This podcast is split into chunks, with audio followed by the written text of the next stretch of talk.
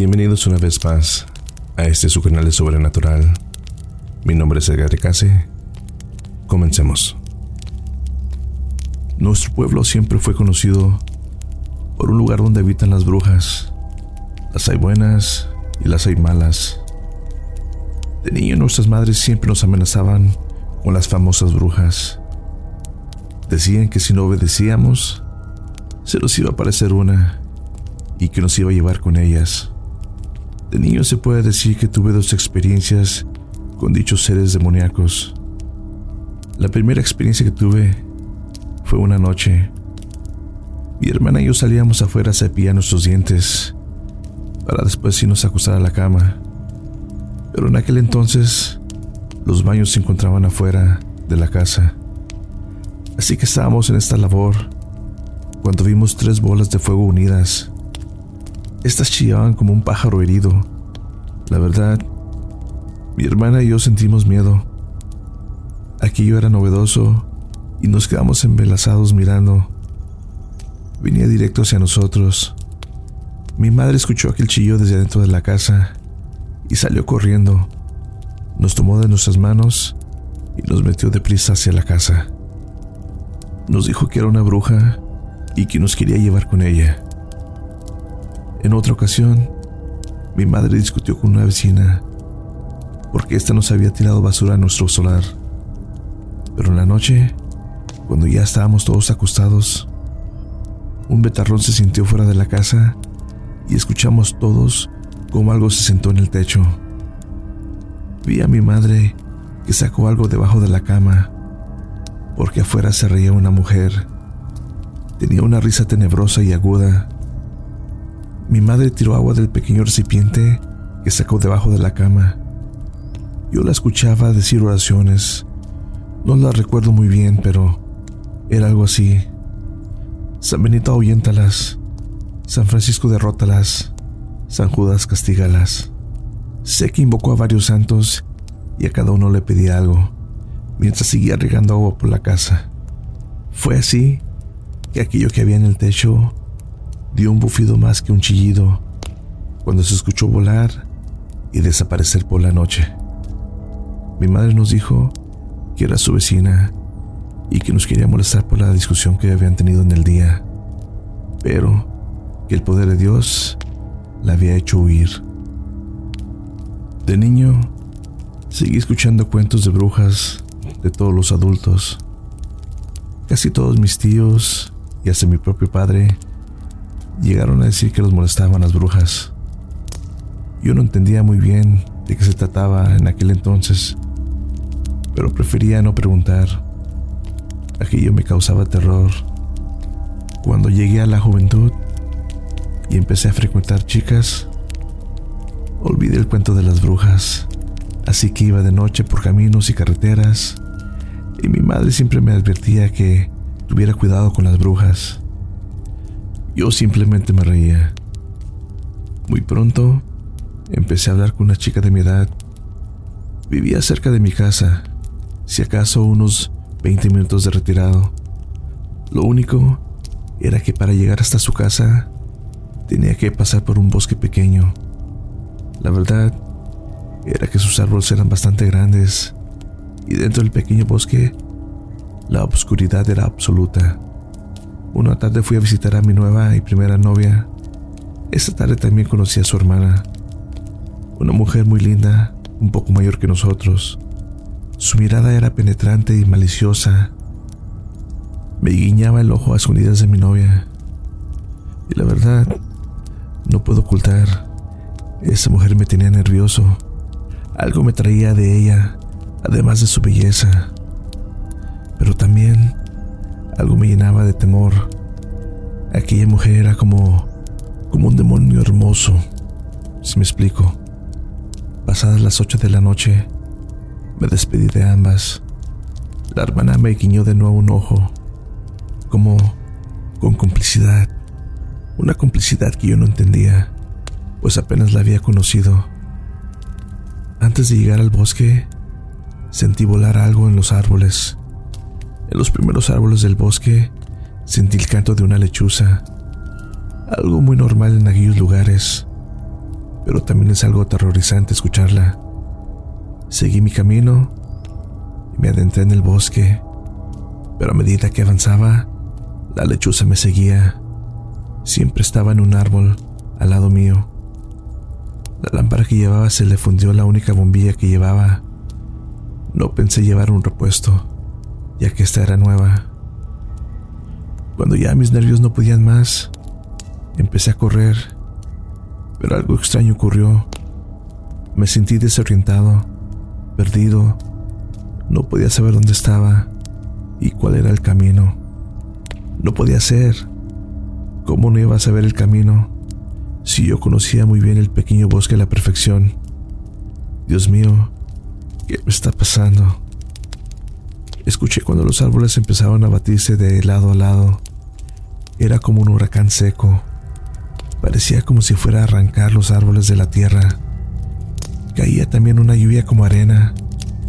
Yo no corría, no porque no quisiera, no sabía para dónde hacerlo. El lugar donde estaba era completamente desconocido para mí. Me acorrujé como un niño pequeño en un árbol y no siento vergüenza de decirlo. Lloré a mares. Estaba muerto de miedo, esperando que el demonio llegara por mí. Ya daba todo por perdido. Aquello no era normal. Cuando de repente escuché una risa de una mujer, una risa chillona y tenebrosa. Ahí fue cuando me di cuenta de lo que estaba sucediendo.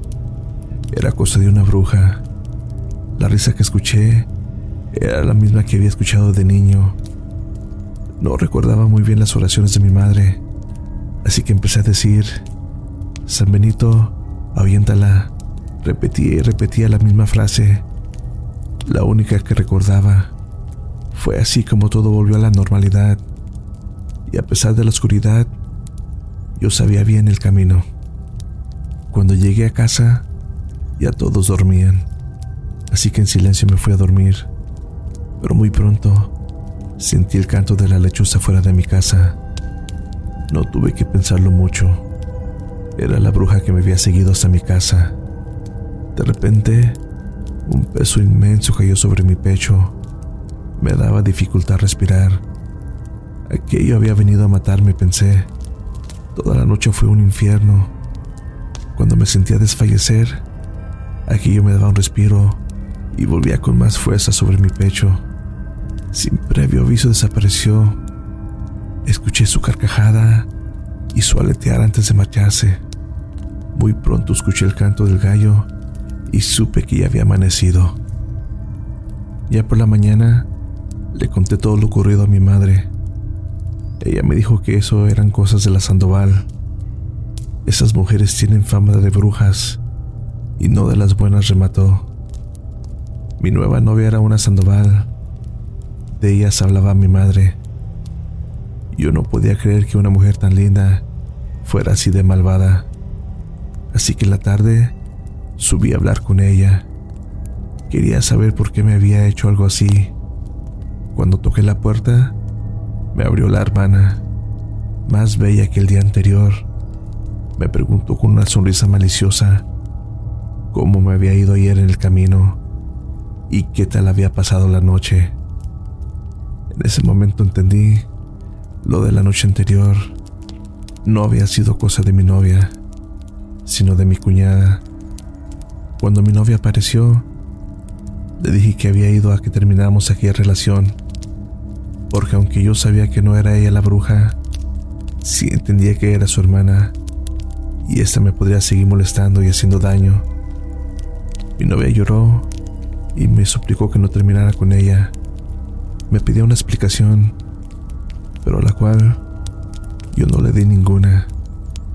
Volví a mi casa y le conté a mi madre lo que yo sospechaba. Ella me dijo que efectivamente la mayor de la Sandoval era una bruja bastante poderosa y reconocida, que lo mejor que podía hacer era bañar unas tijeras en agua bendita y ponerlas debajo de mi almohada, abiertas, ya que estas representaban las espadas cruzadas con que los templarios lucharon contra la maldad y en defensa de la iglesia. Con esto no la atraparíamos, pero impediría que ella volviera a visitarme. Y así lo hice. No estoy seguro si por eso dejó de molestarme o fue porque ya no le apetecía. Un mes después, me fui del pueblo, pero regresé a los cinco años. Fue así como me enteré que mi primera novia había muerto en extrañas circunstancias. Un día caminando por la calle, me encontré con la mayor de la Sandoval. Seguía siendo igual de bella, igual de joven como si, en verdad, no le pasaran los años por encima. Me invitó a tomar un café yo ya era un poco mayor y maduro, así que no le vi ningún inconveniente. Para mi sorpresa, me confesó que ella era quien había estado conmigo esa noche en el bosque y en mi habitación, que yo le había gustado desde el primer día que me conoció, pero ella sabía que yo no la pretendía, sino a su hermana, así que sintió celos. Lo único que había hecho era un juego un juego erótico para ella, un juego macabro para mí. Me aseguró que ya no practicaba la brujería. No le dije nada. Pagué la cuenta y me fui. Le conté a mi madre lo ocurrido. Ella me dijo que esa mujer sigue siendo una bruja. No solo eso, es la más poderosa y la más mala de la región. Por eso se sigue conservando tan joven porque roba la juventud de las otras chicas. Hay quienes aseguran que a su propia hermana la mató y le robó su juventud. Yo volví a la ciudad, ya muy pocas veces voy al pueblo y a la distancia veo a la hermana Sandoval. Sigue siendo la misma, igual de bella, igual de sensual, igual de malvada. Y así pasó un año ya en la ciudad, en una noche que yo estaba recostado leyendo un libro en mi apartamento, de pronto se escuchó que tocaron la puerta. Pensé que había sido el mensajero de la pizza de la esquina, de la cual había ordenado una pizza para cenar. Pero cuál fue siendo mi sorpresa cuando abrí la puerta. Era la bella bruja, la mayor de la Sandoval. Venía vestida muy sensual y dispuesta a todo. Pero esa historia se las contaré en otra ocasión.